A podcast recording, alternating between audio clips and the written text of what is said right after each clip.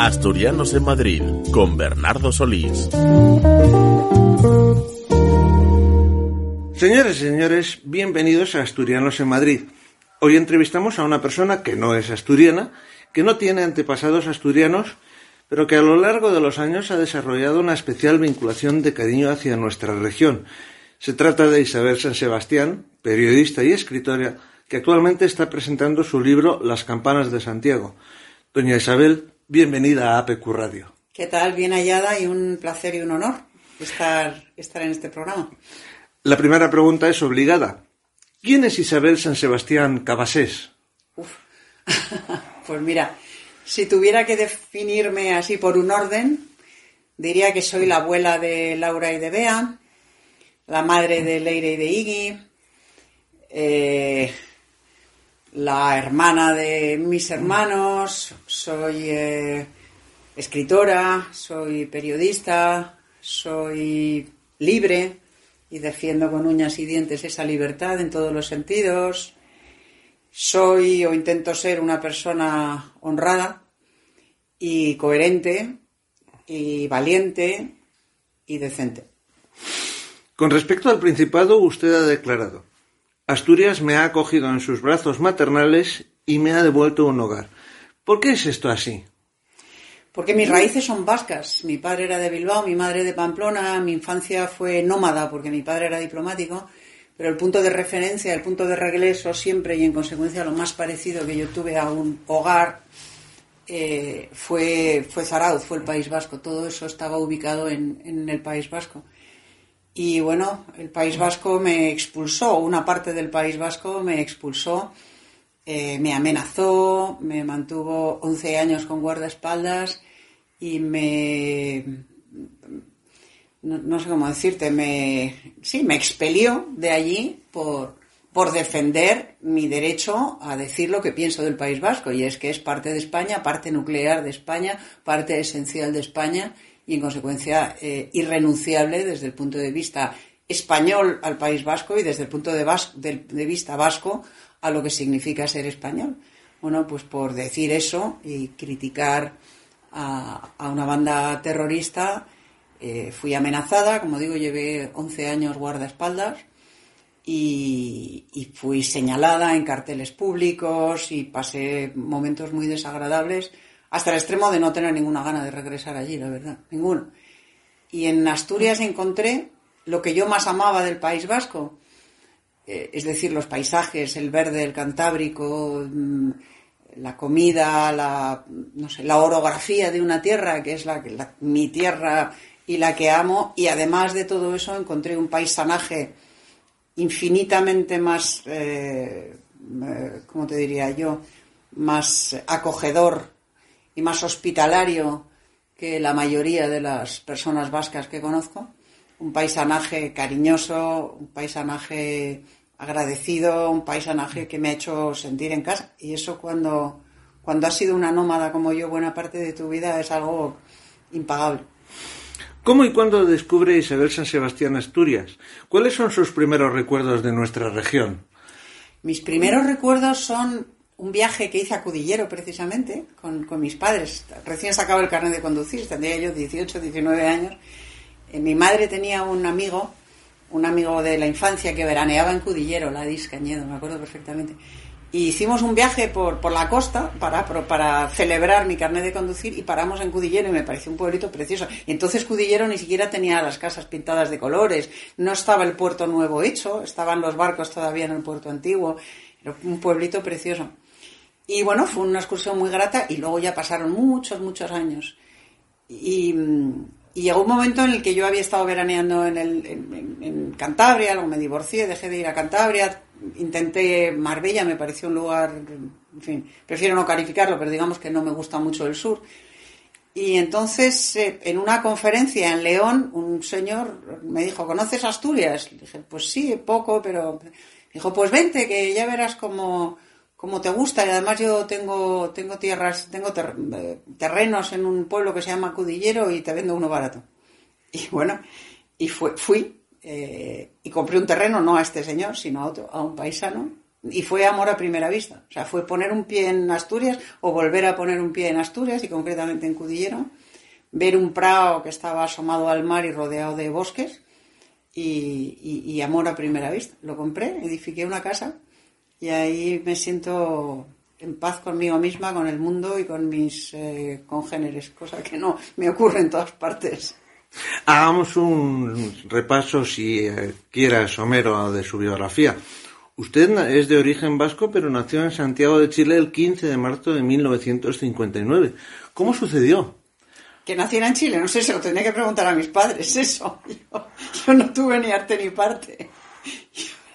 A mí me nacieron, como decía aquel, y estuve muy poquito tiempo. Con dos meses me embarcaron en un, en un barco, me trajeron a Europa y de Chile fui a Estocolmo, de Estocolmo a París, de París a Madrid, de Madrid a Milán, de Milán a, Madrid otra vez de vuelta, luego a Londres eh, y luego a Frankfurt.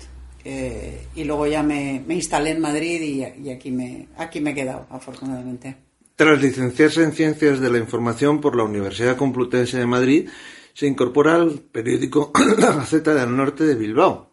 Luego comienza a escribir en el diario ABC y de ahí da el salto a la radio y la televisión. ¿Qué le animó a dar ese cambio?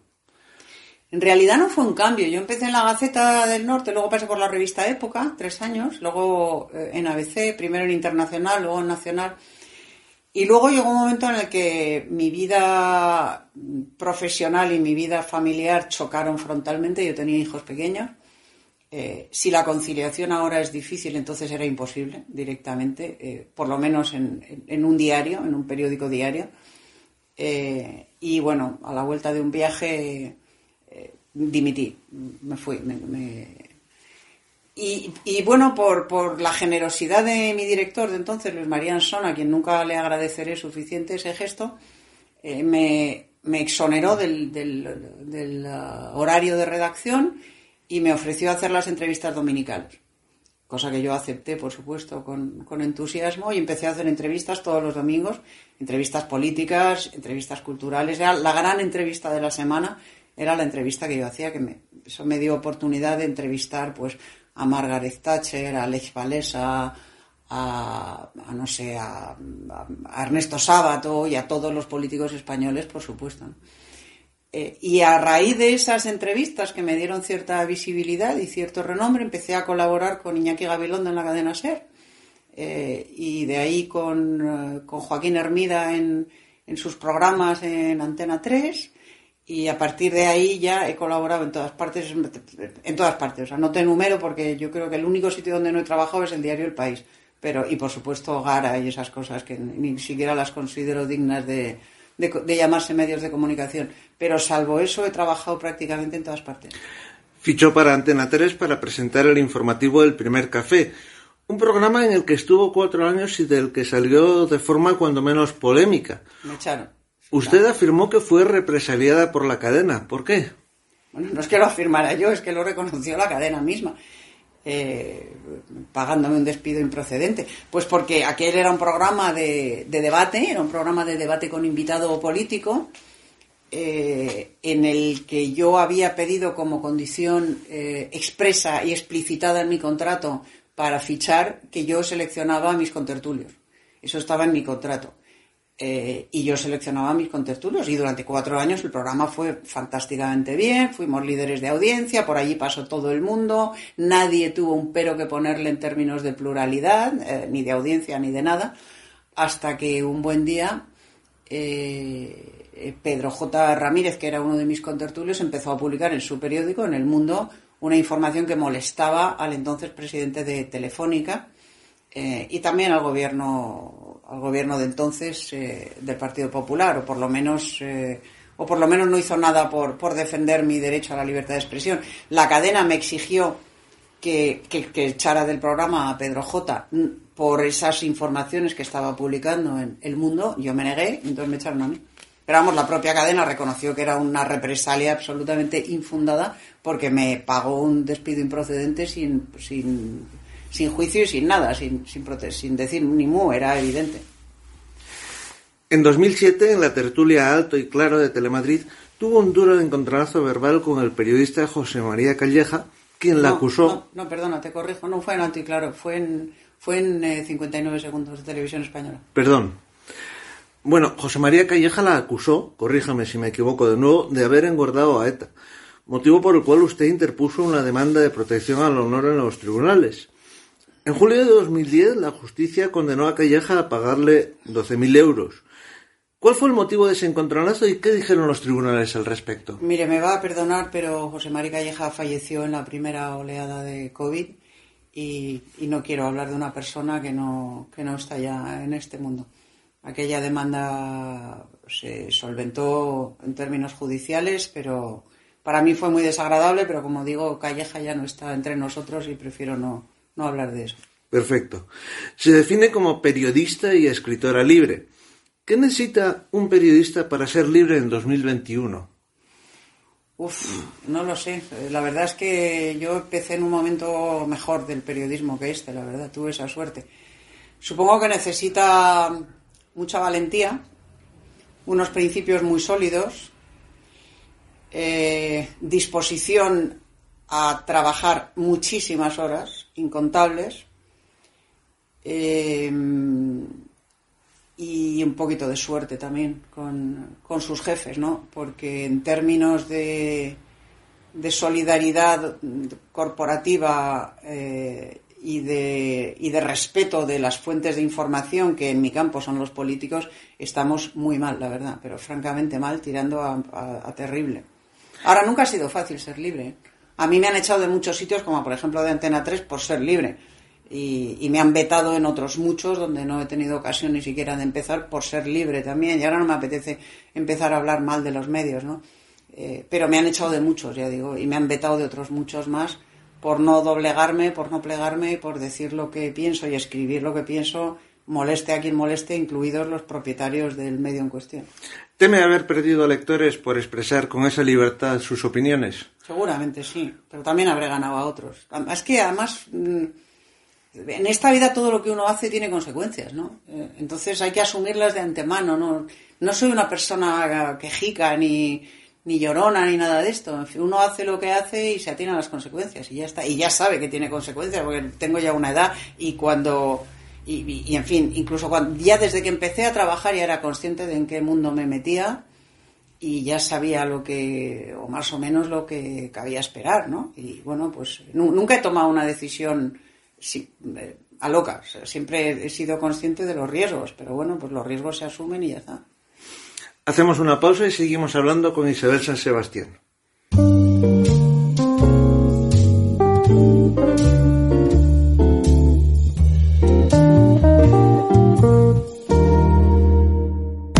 Grupo Económica, formación y soluciones tecnológicas, más de mil cursos bonificables para trabajadores en activo. Mejora la productividad de tu empresa. Somos líderes en formación. Más de 51.000 clientes nos avalan. Infórmate en el teléfono gratuito 880 88 33 o en www.económica.es, las dos con K. Langreas Tour, especialistas en instalación de gas y calefacción. También realizamos trabajos de fontanería y reformas en general, poniendo a su servicio nuestra experiencia. Además, colaboramos con Nortegas y le damos hasta mil euros. Sí, mil euros si su vivienda no tiene gas. No pase frío este invierno con Nortegas y Langreas Tour. Estamos en Alfonso Argüelles 27 La Fleguera, teléfono 985-673-518. Langreas Tour, trayectoria y eficiencia a su servicio. Asturianos en Madrid con Bernardo Solís. Hoy entrevistamos a Isabel San Sebastián, periodista y escritora que actualmente está presentando su libro Las campanas de Santiago. Aunque ya había escrito ensayos, en 2006 da el salto a la literatura con su primera novela La Visigoda. ¿Cómo fue ese salto? Tal vez sintió, como le pasó a Delibes, que a través de la novela podía contar cosas que no podía hacer desde el periodismo. Me honras infinitamente comparándome con el maestro del IBES. Eh, bueno, no sé, es que no, no fue una decisión así ni meditada, ni, ni... Fue un poco un desafío.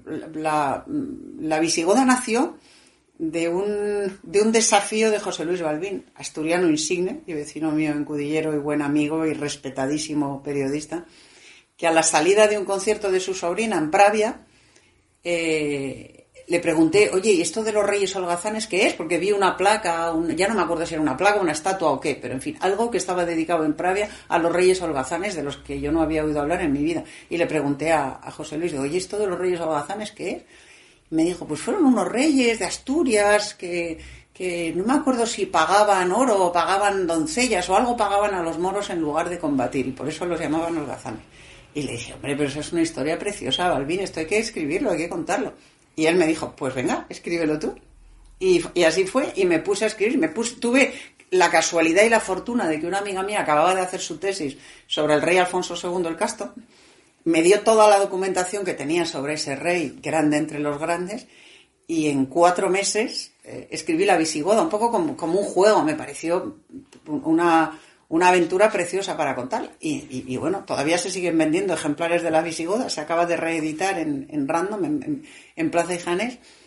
Eh, y, y, me ha dado incontables alegrías la Visigoda, así que seguí, seguí con la saga, seguí con Asturias y Asturias me, no solo me acogió, sino que me ha servido de fuente de inspiración para escribir novelas que me han reportado incontables satisfacciones, me han hecho aprender una barbaridad y disfrutar todavía más. Dice que en la Visigoda hay mucho Pero perdón, perdón, Ay, perdón, la pregunta. Perdón, perdón, es verdad que en las novelas no es tanto que se puedan decir cosas que no se pueden decir en el periodismo.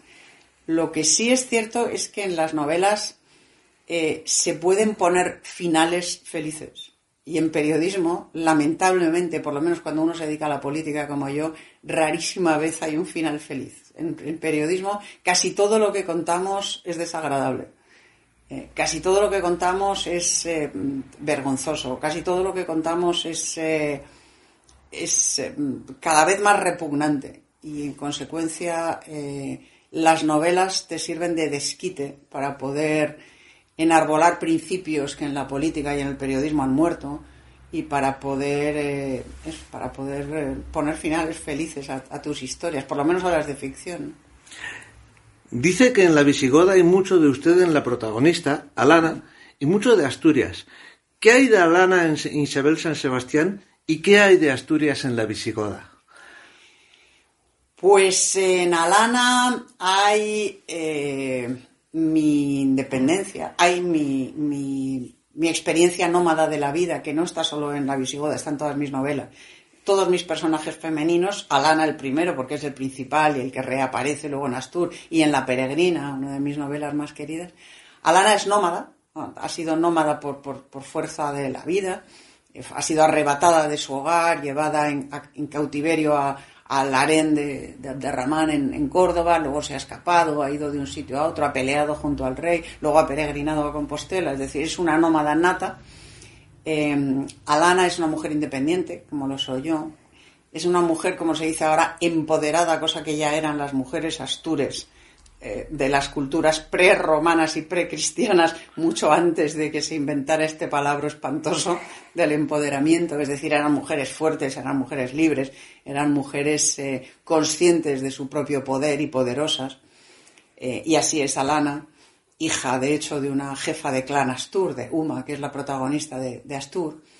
Alana es leal a su señor, inconmensurable, infinitamente leal, inquebrantablemente leal, a su rey y a su familia.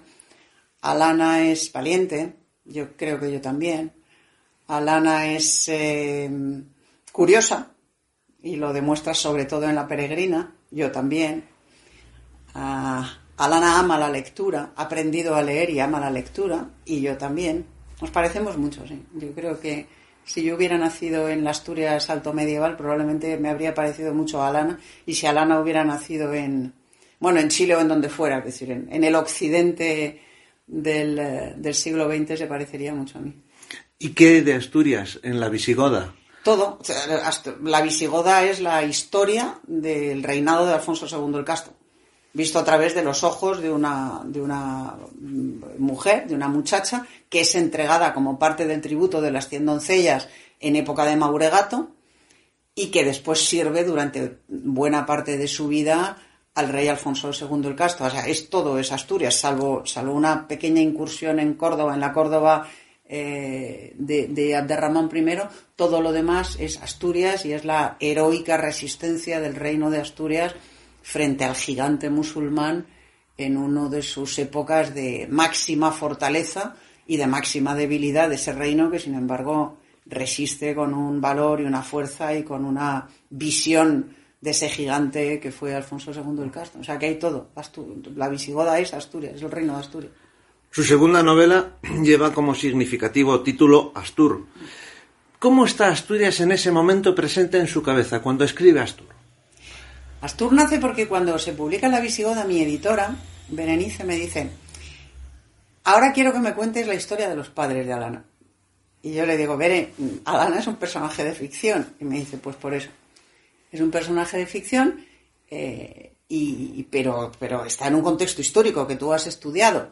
Pues quiero que te vayas un poco más atrás en el tiempo, por favor, y me cuentes la historia de los padres. Porque en la visigoda se dice que es hija de un guerrero godo, de un guerrero emigrado godo y de una jefa de clan Astur. Aquello despertó la curiosidad de, de Bere y así nació Astur, porque efectivamente yo en Astur eh, relato al principio un paralelismo entre la vida en el mundo godo en la ciudad de Recópolis, en una ciudad de, nueva planta, de creación goda, una de las pocas, por no decir la única que hay en el mundo, que está cerca de Guadalajara, en España, eh, y la vida en un castro, Astur, donde, donde una pequeña población, digamos, que se ha refugiado para resistir a los embates de la, de la invasión musulmana y ha repoblado un castro que durante tiempo había permanecido vacío. Y entonces Astur cuenta la, la diferencia de esa vida y el encuentro entre esos dos, entre esos dos pueblos, entre los godos emigrados para no querer soportar el yugo musulmán y los astures que nunca se han sometido, que, que nunca se han sometido a nadie, ni a los romanos, ni a los godos, ni a nadie, ni tampoco a los musulmanes. Y que están ahí resistiendo, esos dos pueblos se, se funden, se unen y dan lugar al arranque de la reconquista. Y esa es la historia de Astur. ¿Cuál es la situación de Asturias? Pues es, como digo, un reino eh, pequeño, en ese momento gobierna Alfonso I, eh, yerno de Pelayo, que está integrado básicamente por, lo que hoy es Asturias y lo que es Cantabria, eh, intenta someter a los vascones por la fuerza, básicamente, también a los gallegos, también por la fuerza, que es como se ha sometido a todo el mundo toda la vida de Dios eh, antes de que existieran las Naciones Unidas y después también. O sea, esto de hablar de la violencia como si fuera una cosa eh, terrorífica es algo completamente ajeno a la historia. La historia de la humanidad es una historia de violencia, siempre, que luego ha producido consecuencias positivas o negativas. Yo, por ejemplo, me alegro mucho de haber sido romanizada, ¿no? ¿Fuimos romanizados con palmas de olivo o con ramas de olivo? No, fuimos romanizados por la fuerza, pero afortunadamente fuimos romanizados. Y así podría seguir eh, enumerando, ¿no? En cualquier caso, eh, esa es la Asturias eh, de, la época de Astur. Y, también es una Asturias, y esto para mí es muy importante y es muy hermoso, donde las mujeres tienen mucho poder. Las mujeres conservan muy firmemente arraigada sus tradiciones precristianas y en consecuencia ejercen mucho poder, a pesar de que ese poder empieza a ser amenazado por la cultura mucho más patriarcal que trae consigo, eh, que trae consigo el, cristianismo y la, y la romanización. Así que esa es, esa es Asturias, una Asturias muy mágica, muy bonita, llena de bosques, con tempestiarios todavía, que conjuran a las tormentas para que se alejen y que serán copiados después por los sacerdotes cristianos con rituales muy similares. Una Asturias donde se erigen pequeñas capillas en lugares donde había eh, donde había menires y, monumentos eh, eh, ancestrales, donde el culto al dios cristiano se, funde y se, y se mm, sincretiza con cultos a, deidades anteriores. Es una Asturias mágica y maravillosa. Aunque ha escrito novelas sobre diferentes etapas históricas, su lugar más común es la Edad Media. ¿Por qué le atrae tanto ese periodo? En primer lugar, porque es un periodo poco conocido y en consecuencia misterioso, atractivo, con mucho potencial para, la novela. En segundo lugar, porque es el periodo en el cual se produce una epopeya absolutamente em, fascinante desde el punto de vista histórico y desde el punto de vista literario, que es la Reconquista. Ocho siglos de, epopeya, cuajados de episodios, cada uno de los cuales daría para una novela. Eh, y, en consecuencia una fuente de inspiración novelística muy importante. Y en tercer lugar, porque es una época, la Edad Media, toda ella, sobre todo la Alta Edad Media, en la que es determinante el simbolismo. Todo tiene un valor simbólico. Estamos en una época donde evidentemente la mayoría de la gente no sabe leer ni escribir eh, y el lenguaje es un lenguaje gestual, un lenguaje de colores, de gestos, de ritos, de, símbolos. Y para una escritora eso es eh, muy, muy, muy atractivo. Todo tiene, todo tiene ese valor simbólico y esa doble o triple lectura, según quién y cómo lo lea, que desde el punto de vista literario es, eh, bueno, a mí por lo menos me, sirve de, gran inspiración. Bueno, y luego porque es el momento en el que se forja España, ¿no? España no es, como sostienen algunos ahora, un invento del siglo XVIII. España es una nación muy antigua, muy, muy, muy antigua, eh, cuya, conciencia, cuya alma, cuya, mm, existencia ya está presente en la mente de Alfonso II y estamos hablando del siglo IX. Y ya él habla y, piensa y, actúa para recuperar eh, lo, que, lo que se ha perdido en el Guadalete. ¿no? Para... Entonces no se habla de reconquista, o en los libros actuales no se habla de reconquista, porque en los libros antiguos no se habla de reconquista, eh, sino que se habla de, de, mm, de, restauración. Pero como luego la restauración es un periodo eh, decimonónico distinto en los manuales de historia, pues ahora uno de los argumentos de los negacionistas es decir que nunca se ha hablado de reconquista, no nos habla de reconquista, pero se habla desde la crónica silense de restauración, de restaurar la España que se ha perdido en el Guadalete, cuya capital estaba en Toledo. Y todo eso, todo eso tiene su origen en Asturias. En la actualidad está presentando por toda España su libro Las campanas de Santiago. Aunque el Camino de Santiago en su vertiente asturiana sea menos transitado con respecto a otras vías de peregrinaje hacia Compostela, usted reivindica en la novela su importancia. ¿Cuál es la importancia de la ruta asturiana del Camino de Santiago? Bueno, la novela que relata eh, la historia del Camino de Santiago es La Peregrina, eh, mi, mi novela anterior, que precisamente relata el viaje que hizo el rey Alfonso II el Casto desde Oviedo hasta Compostela cuando aparecieron las reliquias de Santiago o se las inventaron. Hay cada cual que piense lo que quiera. A mí me da igual, siempre lo digo en todas mis conferencias. Me da igual porque sean las de Santiago o no sean las de Santiago, lo cierto es que en ese momento, y estamos hablando, repito, del siglo IX, del principio del siglo IX, un rey asturiano con una visión verdaderamente portentosa viaja desde su corte en Oviedo hasta Santiago para dar validez certificar que hayan aparecido las reliquias del apóstol Santiago y empezar así las peregrinaciones a Santiago y crear un cordón umbilical determinante en la historia de España y en la historia de Europa.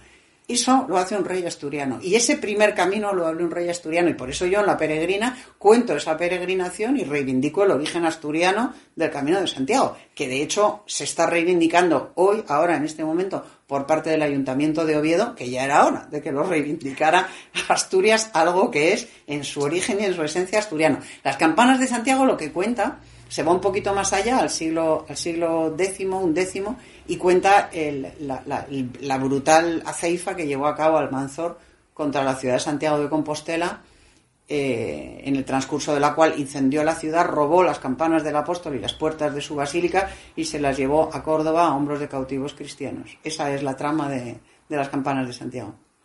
Una curiosidad y ya me he apuntado algo. ¿Usted piensa realmente que en Santiago de Compostela está realmente enterrado el apóstol? O como dicen otras fuentes, es la tumba de un obispo arriano y lo de Santiago es solo una leyenda. Pues como no hay manera de saberlo, ni lo saben los que dicen que ahí está Prisciliano, ni lo saben los que dicen que ahí está Santiago, ni hay manera de saberlo, no sabemos quién está en Santiago. Lo que sabemos, porque, la, porque el Vaticano hizo una investigación exhaustiva en época del Papa León XIII, es que es un hombre, un varón, en el último tercio de su vida, muerto por decapitación, al que le falta un huesecillo, que es la apófisis mastoidea, no me acuerdo si derecha o izquierda, que se venera desde antiguo en la ciudad de Pistoia, en Italia, como reliquia de Santiago. Eso es lo que sabemos. No sabemos más. no sabemos si es Santiago, si es Prisciliano o quién es. Y como digo, a mí me parece absolutamente irrelevante quién sea. Sea quien sea, ha obrado un milagro. Eh, mm, lleva siglos obrando un milagro verdaderamente prodigioso, que es eh, que 50, 40 años después de aparecer, ya se, producían peregrinaciones que venían desde Austria, desde Lombardía, desde Francia hasta Santiago en condiciones durísimas para postrarse a sus pies. Que durante los siglos XI y XII y XIII eh, la cantidad de arte, de cultura y de, y de, y de dinero y de, oro y de plata que entró por ese camino fue eh, incalculable. Eh, que ese camino sirvió de cordón umbilical para mantener unida la España cristiana al resto del mundo cristiano de Europa y protegerla en consecuencia de las brutales acometidas musulmanas. Y que todavía hoy, en el siglo XXI, siguen llegando cada año cientos de miles de peregrinos a Santiago de todos los países del mundo.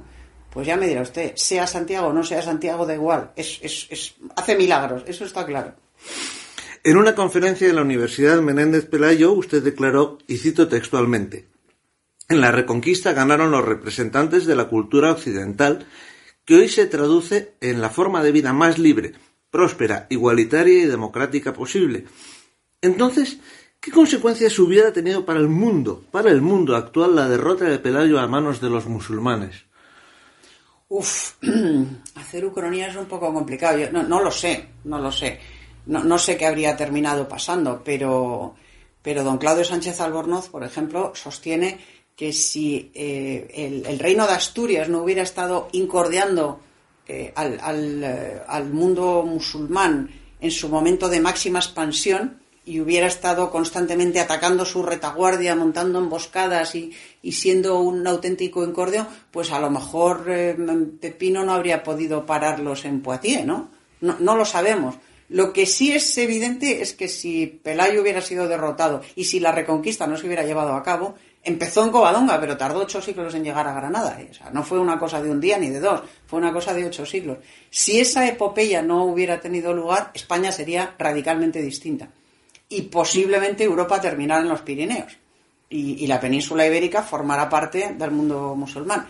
Y yo, yo lo lamentaría muchísimo, la verdad, lo digo como lo pienso. Efectivamente, ser occidental eh, significa ser democrático, ser igualitario, ser libre, eh, cosas que en el mundo musulmán no existen.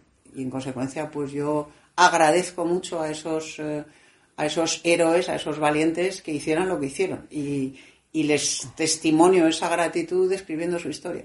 ¿Y qué les dicen los negacionistas que opinan poco menos que la reconquista fue una patraña, un invento histórico? Que lean que se lean la crónica silense, la crónica albeldense, la crónica de Alfonso X el Sabio, las crónicas musulmanas, la de Ibn Dari, y si les da mucha pereza leer eh, eso, pues que se lean a los historiadores solventes como Sánchez Albornoz, por ejemplo, o como Joseph Pérez, para que, o como cualquiera de los historiadores serios, mínimamente serios, que han estudiado esa época. Que lean. es que negar la reconquista es, es negar la realidad es negar la realidad. ¿Qué pasa? Que los musulmanes llegaron aquí, nos convencieron de hacernos musulmanes a todos y luego se marcharon porque no les gustaba el clima. O sea, es, es, es, una, es, tal sandez que no merece la pena más, más comentario, que lean. También afirmó, y de nuevo cito textualmente, la reconquista se inició para recuperar una unidad territorial y política que ya existía. Pero entonces, ¿Podemos hablar de España como tal en los siglos VIII y IX o era solamente un conjunto de reinos no siempre bien avenidos? A ver, el concepto nación que tenemos hoy de la nación es algo muy reciente, pero el concepto eh, unidad política es muy antiguo. El imperio romano era una unidad política, cuya capital estaba en Roma y que luego se extendía. El reino visigodo de Hispania fue una realidad política.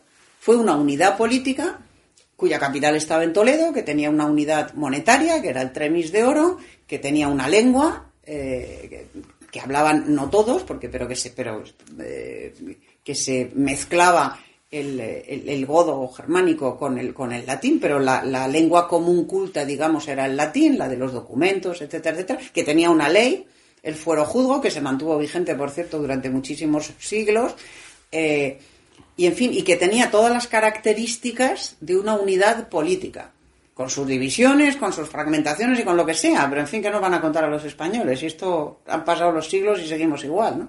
Existía.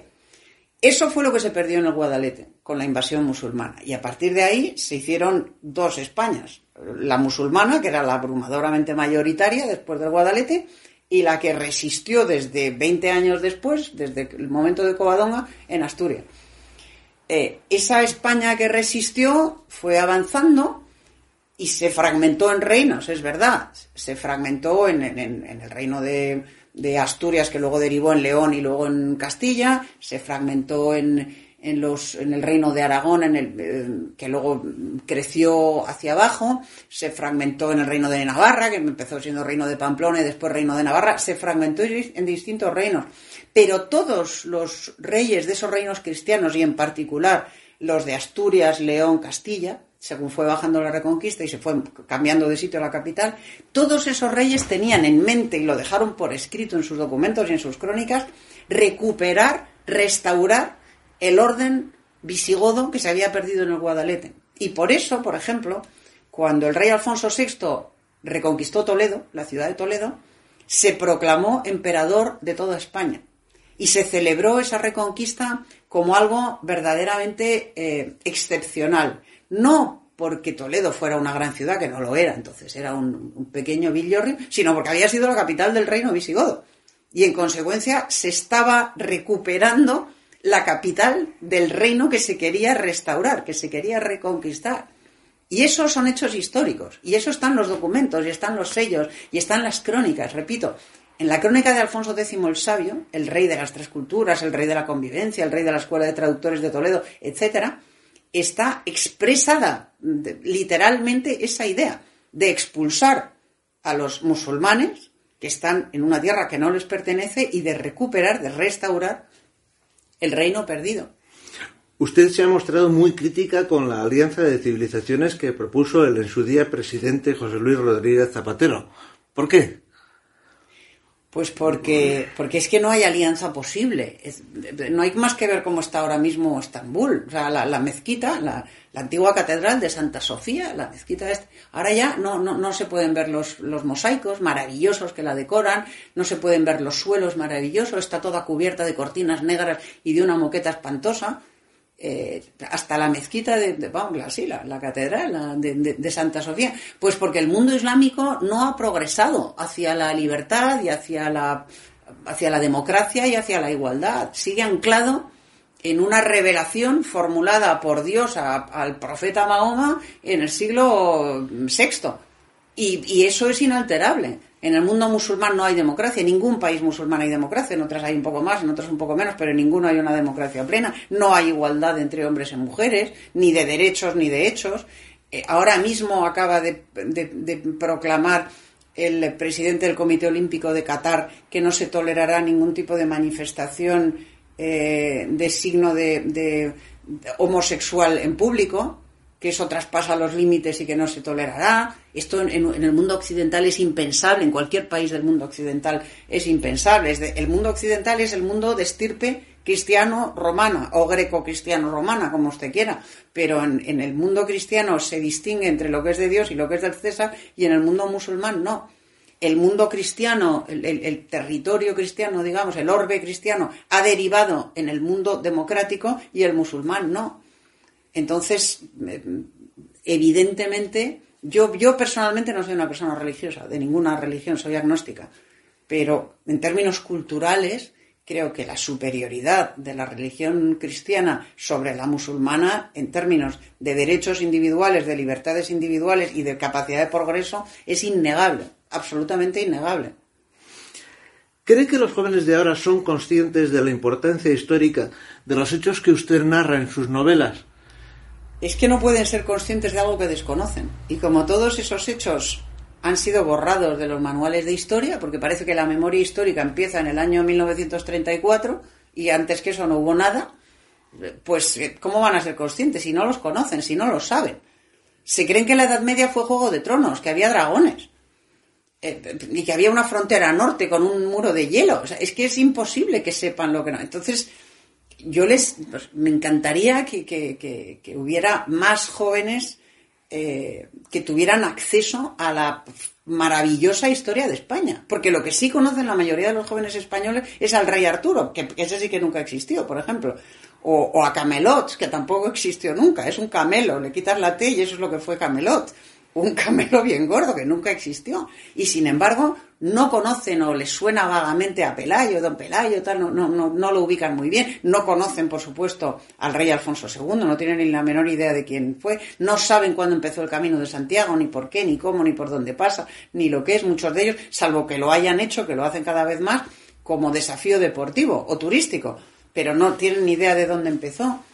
Eh, creo que sería muy bueno que en el sistema educativo se recuperara esa enseñanza que por otra parte es esencial para entender la España actual, para ir al Museo del Prado y entender lo que ves, o para darte un paseo por Oviedo y entender esa ciudad, o para comprender el mundo y el país en el que viven, esencial. Y sería muy bueno que la industria audiovisual mostrara algún interés por recuperar esa parte de nuestra historia eh, y contarla con un mínimo de rigor y no reducirlo todo a que los musulmanes eran los buenos y los civilizados y los cristianos los bárbaros y los guarros, porque es que no es verdad. ¿Y no, le han propuesto ya para el cine alguna de sus novelas? No, no, no, no. Me, temo que la industria cinematográfica española está pelín... en fin, no voy a calificar. Digamos que igual peca un poquito de sectarismo. Hacemos una pausa y seguimos entrevistando a Isabel San Sebastián. Thank you.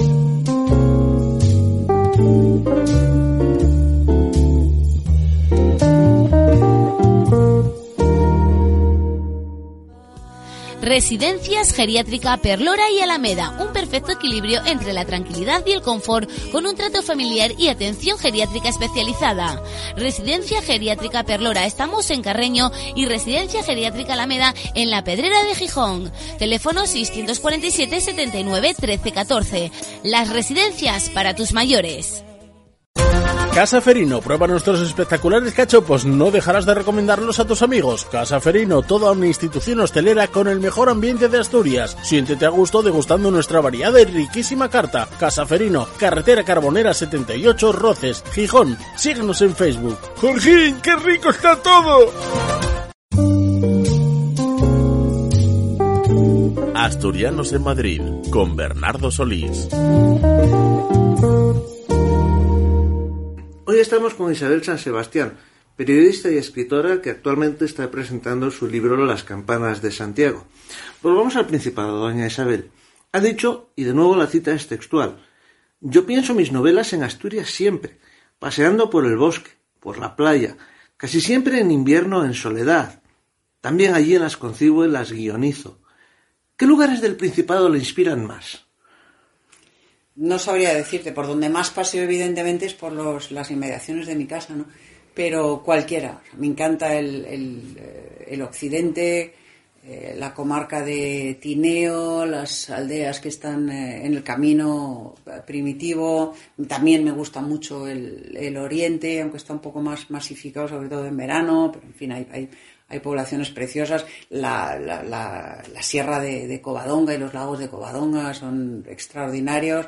Es que toda Asturias es maravillosa y hay, hay que reconocer que el Principado ha conservado el patrimonio formidable natural asturiano muy bien. O sea, uno puede recorrerse prácticamente todo el litoral asturiano andando, porque está acondicionado entero, y no verá ni una barbaridad urbanística, las de las de las ciudades, evidentemente, pero, pero en, el, en lo que es eh, campo, en lo que no es una ciudad, no hay esos hoteles y esos espantos que sí hay en otras autonomías, ¿no? Asturias se conserva muy bien. Me da igual pasear por un hayedo que por, que por un acantilado, que por una playa, eso sí, en invierno cuando no hay gente, que por, que por, un, que por el margen de un río. ¿no? Para mí Asturias es el lugar más bonito del planeta con diferencia. Y mira que he viajado y que conozco mucho. He viajado por los cuatro continentes, menos Australia, por todos los demás.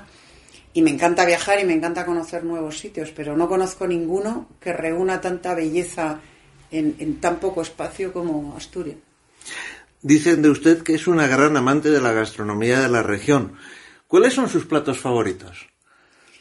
Pues, si te soy sincera, las andaricas.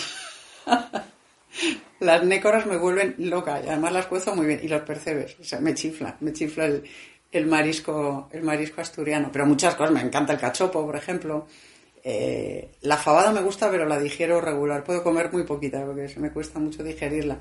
El pote, eh, no sé, me gusta todo. Me gusta los guisos en general y las, las sopas, los guisos de pollo que están muy ricos. Me gusta todo, pero sí, lo que más me gusta es el marisco. En el diario ABC publicó hace no mucho un artículo con el significativo título de Asturias abandonada. Mm. ¿Por qué cree que está abandonada Asturias y quiénes son los culpables de ese abandono? Pues está abandonada por un por, una razón eh, muy muy triste y muy cruda, ¿no? que su población no, no es determinante en términos electorales. Esa, esa es la razón. No hay votos suficientes para influir en términos electorales. Y, y, cada vez va a haber menos, porque se está despoblando esa, esa, región, lo cual es a mí me produce un enorme dolor. Pero no es de extrañar que no, se, que, no, que no ocurra esto, ¿no? Por ejemplo, yo en, en, mi casa, no, yo no tengo mi casa en Cudillero, Cudillero, lo tengo en una aldea un poco alejada. En verano no, no tengo prácticamente cobertura de Internet. No hay posibilidad, no es que pague o no pague, no hay posibilidad. ¿Por qué? Pues porque Telefónica no pone Movistar, no pone las antenas suficientes para que haya cobertura en verano cuando hay más demanda. ¿Cómo vas a teletrabajar en esas condiciones? ¿Cómo, se van a quedar los jóvenes o cómo se van a instalar negocios que necesiten de una buena red eh, de comunicaciones si no llega esa red de comunicaciones? Eh, hay una carretera que va, una autopista que se empezó en época, yo creo que en época de cascos, para comunicar el occidente, Tineo y esa comarca, que lleva 10 años paralizada, porque el señor Pepe Blanco decidió paralizarla y ahí está. Hace tres o cuatro días murió una mujer y quedó gravemente herida una familia porque se produjo un desprendimiento un en una en una carretera de por ahí cosa que ocurre con mucha frecuencia y no se mataron todos pues porque Dios no quiso pero vamos es, la, red de comunicaciones de Asturias deja muchísimo que desear y menos mal que se hizo esa autopista porque si hubiese si no tendríamos que pasar otra vez por, por, el, por el puerto que se cierra en cuanto cae la primera nevada no llega el tren, eh, no hay llave, por supuesto, ni proyecto de que llegue, vaya usted a saber hasta cuándo. El avión es carísimo, carísimo. Es una, es una, es una región que está muy dejada a la mano de Dios. ¿Por qué? Pues porque no, porque no tiene capacidad para condicionar los presupuestos, ni más ni menos. ¿Se le ocurre alguna solución para que Asturias supere ese abandono que denunciaba en su artículo? Pues la solución sería que a algún gobierno le importara. Ya yo hago lo que puedo por conseguirlo, pero de momento con escaso éxito. Bueno, y doy las gracias a Cascos de que hizo esa autopista, porque era asturiano. Porque era asturiano, no, no sé, habrá que, habrá que intentar que llegue algún otro asturiano al, gobierno a un puesto importante para ver si, y, que le preocupe su tierra, que esa es otra, porque a lo mejor llega y no le importa nada su, su tierra, ¿no? Cosa que tampoco es infrecuente. Antes de seguir con Asturias, quiero volver un momento al pasado. Dice usted, y de nuevo eh, cito textualmente, que juzgar el pasado con criterios y valores actuales es el colmo de la estupidez. ¿Cómo se debe entonces analizar el pasado de una nación? Pues se debe analizar en, el contexto histórico en que se está analizando. Le pongo un ejemplo. Eh, antes le decía, ¿no? Qué horror, los romanos eh, mataron a los, yo qué sé, a los, a los de Numancia. Pues claro, pues claro, así es como se ha, mm, eh, ¿cómo diría yo? Como se ha poblado, repoblado y recontrapoblado el mundo desde que existe. Ha sido siempre una relación de fuerza, desde que el Homo sapiens eh, bajó del árbol y, se puso a, caminar por las, por las praderas. Y antes incluso los simios hacían lo mismo, eh, pelearse, ¿no? no se puede uno escandalizar ahora, por ejemplo, de la esclavitud, que ha estado vigente durante la mayor parte de la historia de la humanidad, porque la esclavitud, hasta época muy reciente, hasta el siglo XIX, finales del XVIII, digamos, que con la ilustración empezó a cuestionarse, era, era tan normal como puede ser ahora, yo qué sé, que los niños vayan al colegio. Era lo normal. Y así se entendía en esos términos. Eh, bueno, evidentemente siempre ha habido excepciones, pero esa era la norma y no se pueden juzgar eh, hechos acontecidos en contextos culturales determinados con, criterios actuales, porque es que no tiene ningún sentido. La Convención de Ginebra se firmó después de la, de la devastadora guerra mundial, no antes. O sea, no, no se podía pedir la aplicación de la Convención de Ginebra en la batalla del de, Guadalete o en, o en, la de las Navas de Tolosa, porque es que era algo impensable. O sea, o se mataba o se moría. esas eran las condiciones. Y por eso, decía usted antes, eh, lo de la alianza de las civilizaciones. Cuando, cuando en, el, en el sitio, en el lugar, en el emplazamiento de la batalla de las Navas de Tolosa se abre un museo y en la página web de ese museo se dice que es una contribución a la cultura de la paz y la alianza de las civilizaciones, pues a mí me da la risa por no llorar, porque es que hay que ser obtuso para pensar que la paz y la alianza de las civilizaciones pueda tener algo que ver con las Navas de Tolosa. las Navas de Tolosa fue el choque entre la civilización cristiana encarnada en los tres reyes de los tres reinos cristianos del norte de España, el de Navarra, el de Aragón y el de Castilla, y la civilización, digámoslo así, o llamémosla así, eh, musulmana encarnada en los almohades, que pretendían abrevar a sus caballos en Roma, en las fuentes de Roma, previa devastación de España, por supuesto. Y ese fue el encuentro que tuvieron en las Navas de Tolosa. Y afortunadamente ganaron los cristianos, porque si no, a lo mejor los almohades habrían llegado a Roma. Y vaya usted a saber lo que habría pasado. ¿Qué, qué, alianza de civilizaciones ni qué niño muerto? Eso fue un choque brutal, brutal. Y no se puede alterar la historia para adaptarla a tus sueños o a tus alianzas estratégicas o a tus delirios. No se puede. No es, no es honesto. Usted vive, como hemos dicho, entre Asturias y Madrid. ¿Cómo se ve Asturias desde esa atalaya privilegiada que es la capital de España? Bueno, privilegiada según para qué. ¿eh? tenemos mejor internet que en Asturias, desde luego. Tenemos más teatros y más cines, pero yo no cambio. Y estoy muy a gusto en Madrid y agradezco mucho a Madrid que también me haya acogido. En Madrid acoge a todo el mundo. Madrid a nadie le pregunta de dónde viene, ni lo que es, ni tal. Madrid abre los brazos, acoge a todo el mundo y es una comunidad maravillosa para vivir. ¿eh? Lo tengo que decir de corazón y aquí vivo. Eh, dicho esto, en Asturias se disfruta de un, de un aire que no tenemos en Madrid, se disfruta de una paz que no tenemos en Madrid, se tarda en ir a trabajar diez minutos y aquí tardamos una hora, en fin, todo tiene sus ventajas y sus inconvenientes. ¿Cómo se ve desde aquí Asturias? Pues yo lo veo con añoranza cuando estoy aquí eh, pero supongo que si viviera allí siempre, pues vería con añoranza Madrid y extrañaría lo que ofrece Madrid, ¿no? Creo que la situación perfecta es eh, tener un pie en cada sitio. A mí yo creo que tengo un poco demasiado tiempo en Madrid y demasiado poco en Asturias, pero si logro equilibrar eso, lo que pasa es que no sé si lo lograré porque en Madrid está mi nieta, la otra está en Londres, pero en Madrid está una de mis nietas y eso tira mucho. Le pido que como escritora haga un ejercicio de ficción. ¿Cómo se imagina el Principado dentro de 50 o de 100 años? No tengo ni la menor idea. No, siempre, si yo tuviera una máquina del tiempo, esa es una conversación que siempre tengo con mis hijos. Si yo tuviera, tuviera, me encontrara una lámpara con un genio y me dijera, pide un deseo, yo le pediría sin lugar a dudas la máquina del tiempo. Seguro. Si solo pudiera pedir un deseo. Y de hecho intento que mis novelas sean eso, máquinas del tiempo. Pero con esa máquina viajaría siempre hacia atrás, nunca hacia adelante. Es usted una persona inquieta. ¿En qué proyectos está trabajando ahora? Pues estoy en otra novela, estoy con la continuación de Las campanas de Santiago. ¿También tendrá que ver algo con Asturias? Un poquito menos esta vez porque, porque la frontera se ha desplazado al Duero y en consecuencia, en consecuencia estoy en el Duero. Pero tendrá que ver con el Camino de Santiago, sí. Tendrá que ver algo con, con Asturias, no demasiado, porque ya digo que la frontera se ha desplazado al sur, pero sí con el Camino de Santiago eh, y con el Reino de Navarra, esta vez. Voy a honrar la memoria de mi madre, que era Navarra, hablando del reino de Navarra. De Pamplona primero y de Navarra después. Pues así ha transcurrido la entrevista que hemos mantenido con Isabel San Sebastián, periodista y escritora que actualmente está presentando su libro Las campanas de Santiago. Doña Isabel, muchas gracias por atender la invitación de APQ Radio y a ustedes les espero en una próxima edición de Asturianos en Madrid. Que tengan una feliz jornada y gracias por escucharnos. Muchas gracias a ti.